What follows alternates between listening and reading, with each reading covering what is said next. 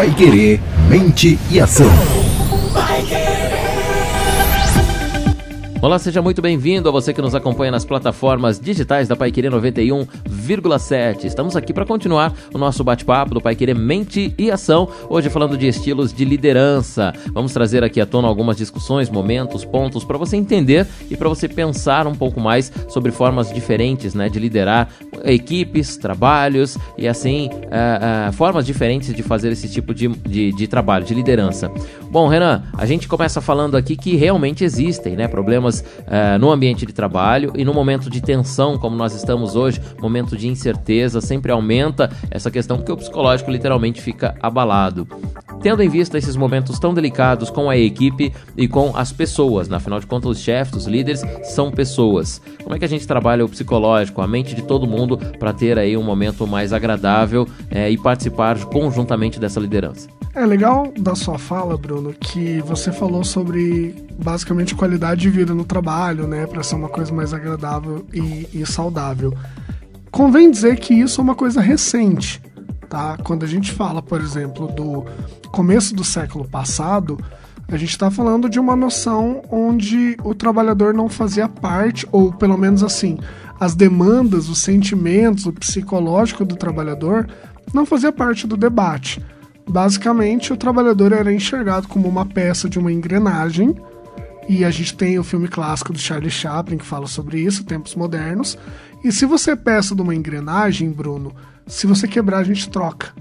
Então, em nenhum momento era pensado em formas de lidar com o trabalhador de modo a ele se sentir melhor dentro do ambiente de trabalho. A gente sabe que até hoje tem gente que pensa assim, né? Mas não é, nem, nem era e nem é até hoje o ideal. O que, que aconteceu? Com o passar do tempo, a evolução da gestão de pessoas, da psicologia organizacional e tudo mais, a gente passou a entender que, antes de qualquer coisa, a pessoa precisa estar bem dentro da empresa, porque pessoas felizes produzem mais. A ciência já confirmou isso, assim. Então, um funcionário que está se sentindo bem, se sentindo grato em relação à empresa dele esse funcionário invariavelmente vai render mais, porque ele vai se sentir mais motivado. E aquela coisa, né, Bruno? Uma tarefa chata, se você tiver de bem com a vida, você faz e nem sente. Agora, a melhor tarefa do mundo, se você tiver de mal com a vida, não vai render. Então, essa mudança de ponto de vista fez com que as pessoas entendessem que é sim preciso se preocupar com a qualidade de vida do profissional, inclusive no ambiente de trabalho. Daí a gente também teve a mudança, que hoje em dia a gente não fala muito funcionário, a gente fala colaborador, né? Isso tudo é uma coisa que vem mais ou menos dessa época. E com isso também veio o debate entre o que é um chefe, o que é um líder e de que maneira os dois atuam. Hoje em dia a gente sabe que o líder ele costuma conduzir muito melhor uma equipe e equipes bem conduzidas costumam ter bom resultado. Então, assim, é legal a gente entender a definição para a gente saber se o que a gente tem de superior é um chefe ou um líder, né? Quando a gente fala da chefia ou da liderança, Renan, vale também a gente é, pensar aqui no ambiente, né? Porque o ambiente também faz muito as pessoas que trabalham nele, sejam chefe, sejam líder, seja a equipe, né? E também tem essas diferenças de cultura, essas diferenças de regionalidade. É, tudo isso deve pesar quando um chefe se transforma em líder, ou quando o líder deve se tomar cuidado para não virar um chefe. Né? Sim, a gente tem que levar em conta a cultura do país, a cultura empresarial também. Por quê? Inclusive, esses dias eu estava conversando com um conhecido meu que ele é português, né? Ele é, ele é da área da psicologia e ele é português. E a gente estava conversando justamente sobre isso, assim, que os portugueses eles são muito diretos. Então, assim, você pergunta alguma coisa e ele vai falar na sua lata, assim. E nós, brasileiros, a gente é muito mais né, do remeleixo, do gingado, da sutileza. É, a gente leva até esse costume português aí como grosseria, né? Ser então, tão direto assim. Esse era o ponto, exatamente. Quando a gente olha, por exemplo, pegar um brasileiro, você, Bruno, vamos levar lá para Portugal, colocar numa empresa. Alguém vai falar com você e falar: Meu Deus do céu, essa pessoa é extremamente grosseira.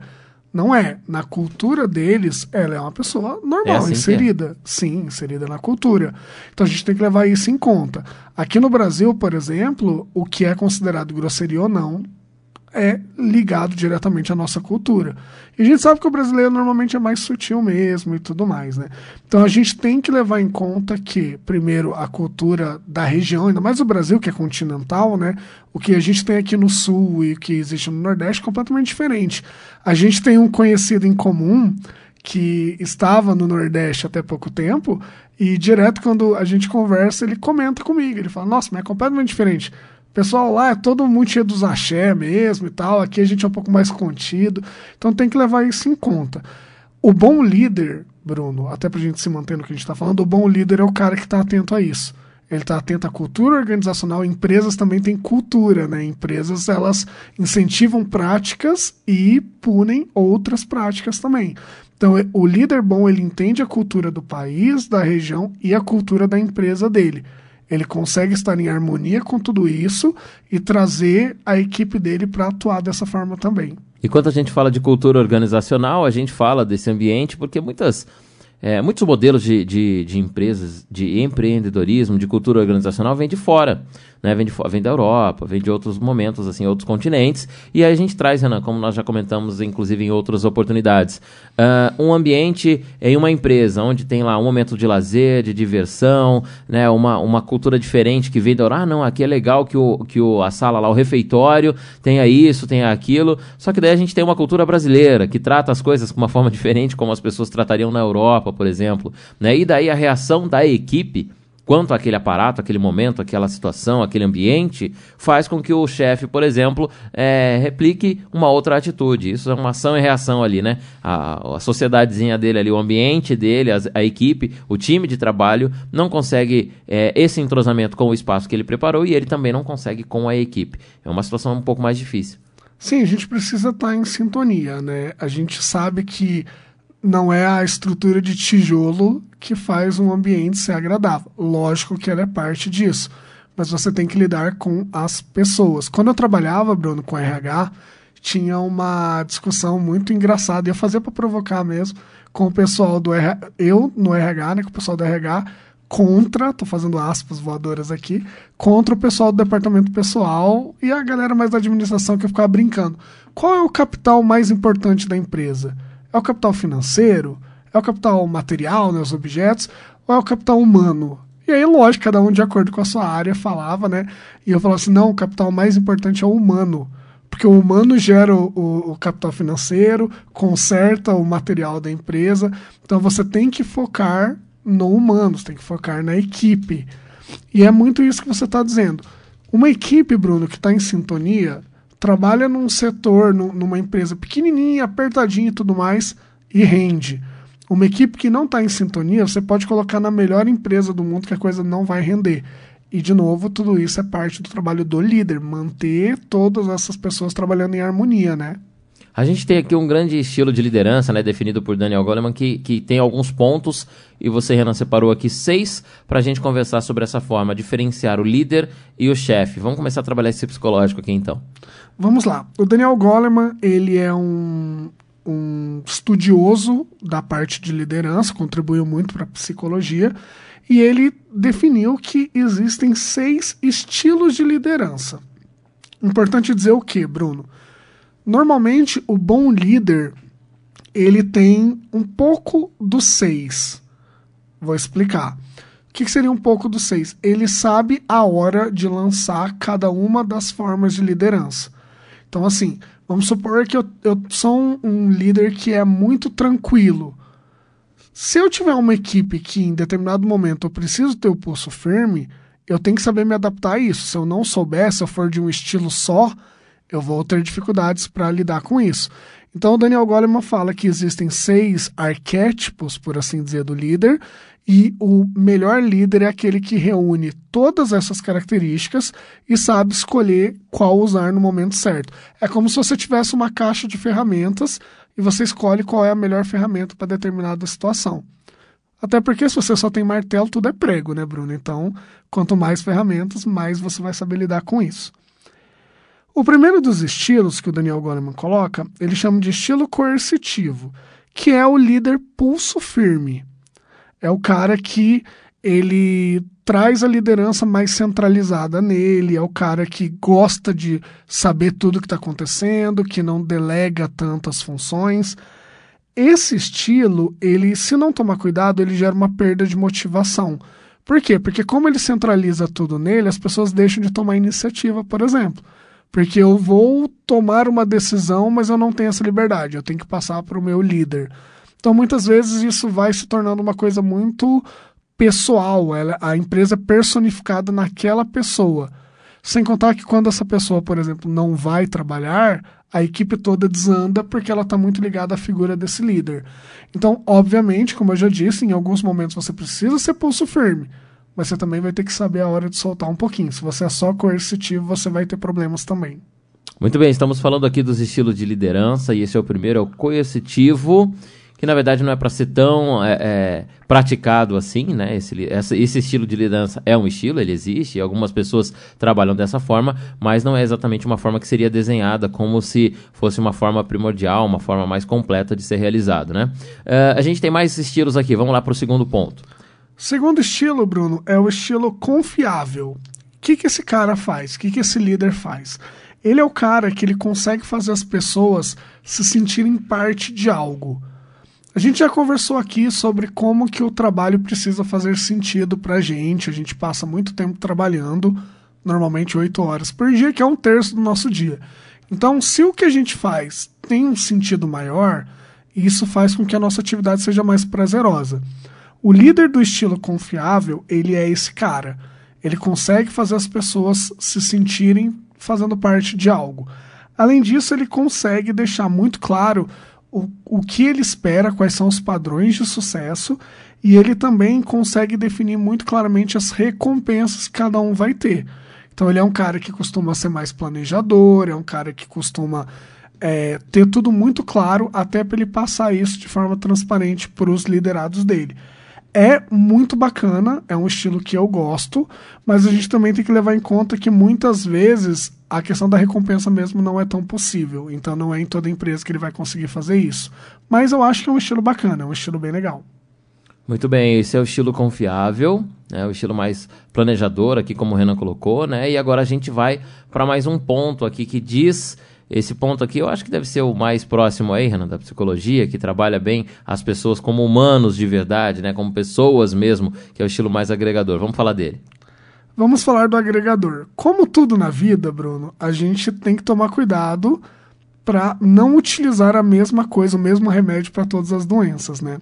O agregador, ele é um estilo que normalmente a gente tem uma simpatia maior. Eu tenho, quando eu trabalhei em equipes e eu liderava, eu tentava ser essa pessoa. O que, que é o estilo agregador? O estilo agregador é aquele que leva em conta, primeiramente, o bem-estar das pessoas ele consegue manter as pessoas felizes em harmonia. Sabe aquela pessoa que é muito querida num grupo? Que muitas vezes você não quer fazer alguma coisa, mas putz, foi o Bruno que pediu, vou fazer, né? Esse cara, ele é o líder agregador. Os colaboradores, a equipe faz pelo líder e não pelo projeto em si, né? Exatamente. A conexão que ele consegue estabelecer com as pessoas muitas vezes fala mais alto do que o compromisso profissional. Eu tentava, nas minhas nos meus trabalhos, nas minhas experiências, ser esse líder. Mas aí eu vou te contar um segredo que eu tenho e eu sei que é uma questão que esse líder normalmente tem de dificuldade. Se você, Bruno, depende que a sua influência venha da relação que você tem com as pessoas, das pessoas gostarem de você, você provavelmente vai ter dificuldades em dar feedbacks negativos. Então, assim, o líder agregador, ele é muito bacana, ele é um líder que consegue criar um ambiente gostoso, só que ele tem imensa dificuldade quando ele precisa criticar o trabalho de alguém. E quando chegar no momento de falar não, né? Como é que faz? É, porque se o seu poder de influência depende das pessoas gostarem de você, a maioria das pessoas não gosta de ouvir um não, não gosta de ouvir uma crítica. Então, muitas vezes o líder agregador ele tem dificuldade, ou às vezes ele nem faz a crítica, para não perder esse poder de influência. Só que a gente sabe, muitas vezes no trabalho a crítica é o que movimenta, o que faz melhorar. Se você não faz isso, como é que você evolui, né? Exatamente. Eu vou te contar, eu tive um líder desse, sabe? Inclusive numa outra emissora em que trabalhei e era um dos diretores que tinha uma dificuldade é, tremenda em poder corrigir as pessoas. E a gente olhava claramente como era constrangedor para ele, olhando para a gente assim, fazia sinais, coçava a cabeça, não sabia como falar, parecia uma criança ao lidar quando precisava corrigir. A gente até entendia que era necessária a correção e esperava ali alguma coisa mais bruta e realmente não vinha. Ele tinha uma dificuldade tremenda com esse momento. É, mas é a origem da influência. Eu, eu tenho as pessoas próximas, normalmente essa pessoa gosta muito de gente, de ter calor humano, eu não quero perder isso, porque eu vou perder o calor humano que eu gosto e eu vou perder a minha influência. Então a pessoa tem uma dificuldade muito grande. Por isso que eu disse no começo que a gente precisa conseguir sobrevoar todos os estilos. Se você fica só em um, você vai ter todas as qualidades dele, mas você vai ter todas as consequências complicadas também. Muito bem, estamos falando aqui dos estilos de liderança. Falamos do líder coercitivo, né, lá no comecinho, do líder confiável. Este que nós escrevemos agora foi o líder agregador e a gente já passa então para o próximo, para o quarto uh, perfil do líder, que é o líder democrático. Como que é esse líder, Renan?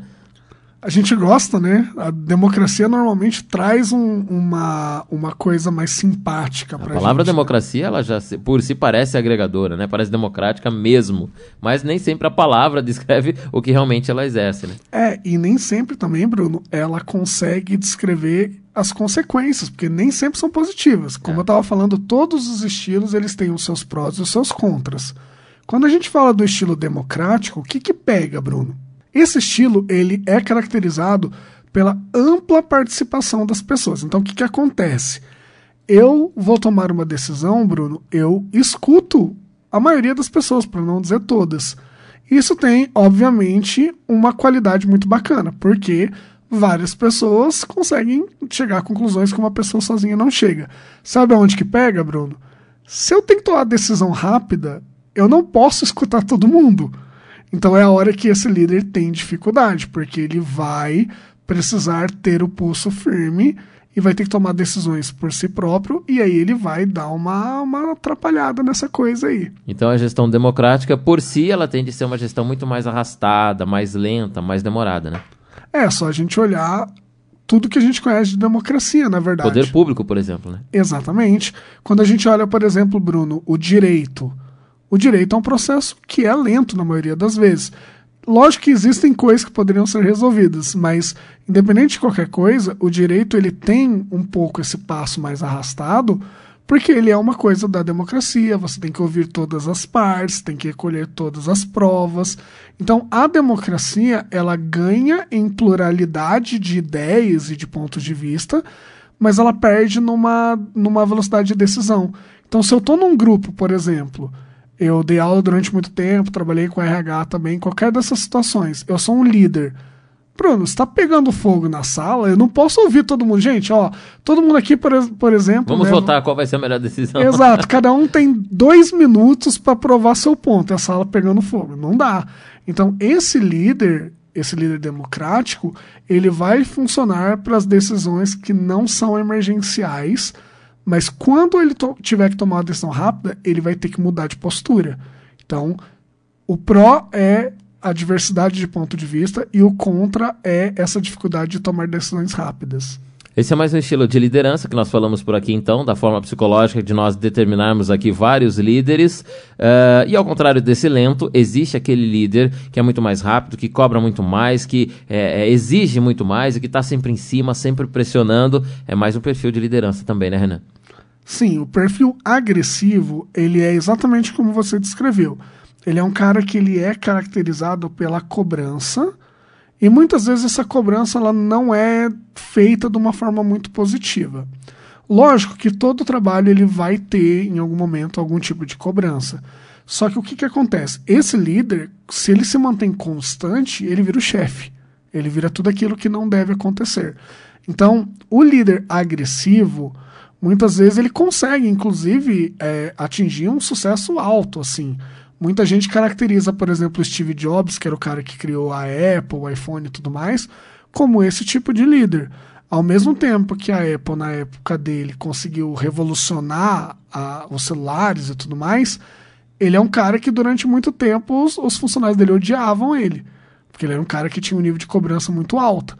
Então, assim, o líder agressivo, ele não é um líder que a gente deva descartar totalmente, Porque muitas vezes funciona em questão de cobrança. A gente tem que tomar cuidado muito mais com a frequência, a regularidade que isso acontece, porque senão a gente perde a mão e vira chefe, e aí a gente começa a ter só os contras disso. Esse líder está muito próximo ali, acho que é, de todos que nós vamos escrever aqui, ele é o mais próximo do sentido negativo, né? Ele é o mais próximo ali pertinho da barreira de realmente virar um chefe e uma pessoa que só desagrega.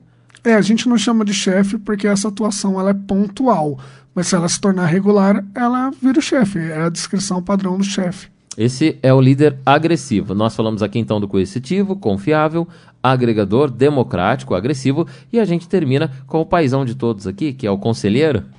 Sim, o conselheiro ele é muito parecido com o democrático. Ele é um cara que ele tem essa, esse diálogo amplo, ele consegue conversar com todo mundo, ele tem uma relação bacana com todo mundo. A diferença crucial entre ele e o democrático é que o democrático normalmente estabelece esse diálogo para ouvir os pontos de vista dos outros. Enquanto o conselheiro, ele estabelece o diálogo, essa comunicação ampla, para ele entender melhor o que está acontecendo, conhecer as pessoas em volta e apontar alguma situação, alguns pontos onde as pessoas podem melhorar. Então, enquanto o democrático absorve muita coisa, o conselheiro acaba transmitindo muita coisa. Qual é o contra disso, Bruno? Muitas vezes as pessoas não aceitam crítica, né? Então, o conselheiro ele tem que tomar muito cuidado na forma como ele vai atuar. Bom, para ser um líder é, eficaz aí de sucesso, tem que ter um pouquinho de cada um, então, que a gente coloca aqui, né, Renan, para a gente finalizar. São seis perfis diferentes aí, definidos nesses estilos de liderança. Um pouquinho coercitivo, um pouco confiável, agregador, democrático, agressivo e conselheiro. Óbvio que o agressivo aqui no caso é das metas, né? Da observação das metas e não da agressividade é, por si. Mas também um pouco conselheiro. Difícil juntar tudo isso aí numa psicologia única, né? É, normalmente para você ter esse tipo de, de característica, de conseguir sobrevoar por todos os estilos, isso depende de você ter uma compreensão do ser humano muito boa. Né? Isso você não precisa ser psicólogo, você pode ser um bom observador e tudo mais, mas ele depende dessa boa observação, a compreensão do ser humano e da empatia.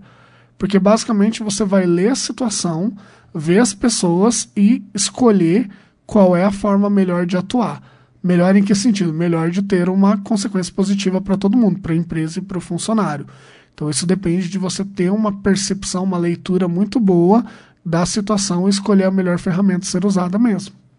Bom, falamos aqui dos estilos de liderança. Para você que ouve a gente, já conseguiu definir aí o estilo que é, você como líder, ou então o líder que você tem, né, como time, como liderado. A gente tem aqui vários estilos e falamos também da, falamos também da diferença de líder e de chefe, né? Como é bem claro, inclusive, nesses tempos, mas nós já encontramos muita gente aí que tem esses perfis e vale a pena a gente abordar sempre esse assunto. Foi o papo de hoje do nosso Pai Querer Mente e Ação. Estilos de liderança, vale a pena também você compartilhar para alguém, quem sabe, né, a pessoa se identifica em alguns estilos que nós colocamos por aqui. Pai Querer Mente em Ação toda quinta-feira a partir das 3 horas já disponível para você no seu agregador de podcast preferido ou então diretamente no Spotify, pode procurar por lá Pai Querer Mente e Ação ou então no portal no paiquerer.com.br barra podcast, sempre tem lá o nosso tema específico da semana para você conferir a hora que quiser, quando quiser e aonde você achar melhor também. Acompanhe sempre com a gente, ok? No próximo episódio a gente espera por você para falar mais sobre psicologia com o Renan Fileto por aqui. Até a próxima!